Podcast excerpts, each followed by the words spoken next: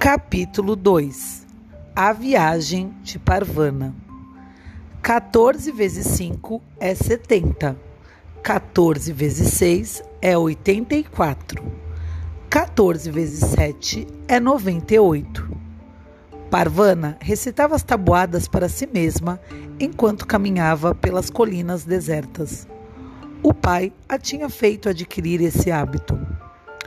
O mundo é nossa sala de aula, dizia ele sempre, antes de começar uma lição de geografia ou ciências. Ele havia sido professor de história, mas conhecia bastante outros assuntos também. Às vezes, eles conseguiam pegar uma carona com uma carroça ou um caminhão entre uma vila e outra, enquanto procuravam o restante da família.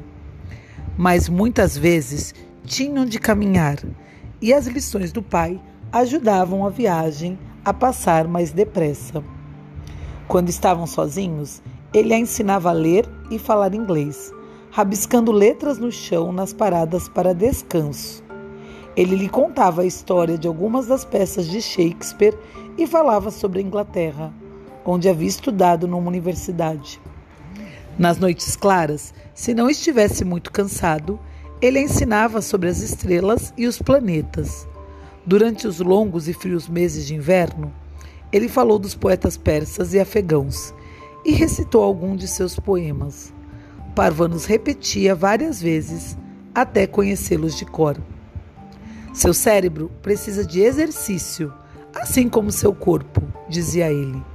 Um cérebro preguiçoso não faz bem para ninguém. Às vezes conversavam sobre a família. De que tamanho ali estará agora? perguntava o pai. Ele tinha estado preso durante muitos meses e, quando fora solto, o filho pequeno já havia deixado Cabu com o restante da família.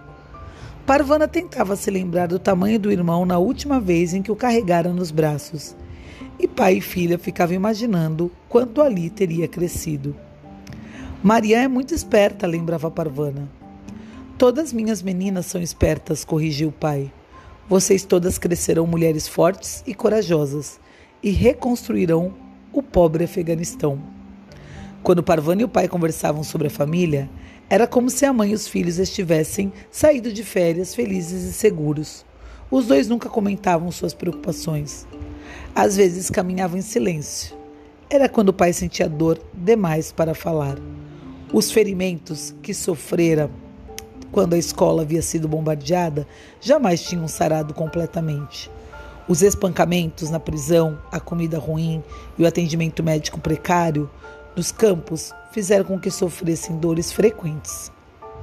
Parvana detestava esses momentos, quando não havia nada que pudesse fazer para melhorar a situação. Podemos parar um pouco, pai? dizia ela. Se pararmos, morremos, era sempre a resposta. Vamos continuar. Parvani o pai, para não esquecer da família, sempre ativavam a memória, levantando hipóteses. Vocês muitas vezes ficam afastados das famílias também, ou porque moram longe, ou devido a essa pandemia agora que estamos vivendo.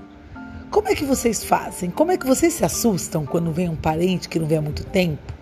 Um primo que cresceu demais? Uma tia que ficou velhinha. Contem para Ana Lu, tá bom? Um beijo no coração.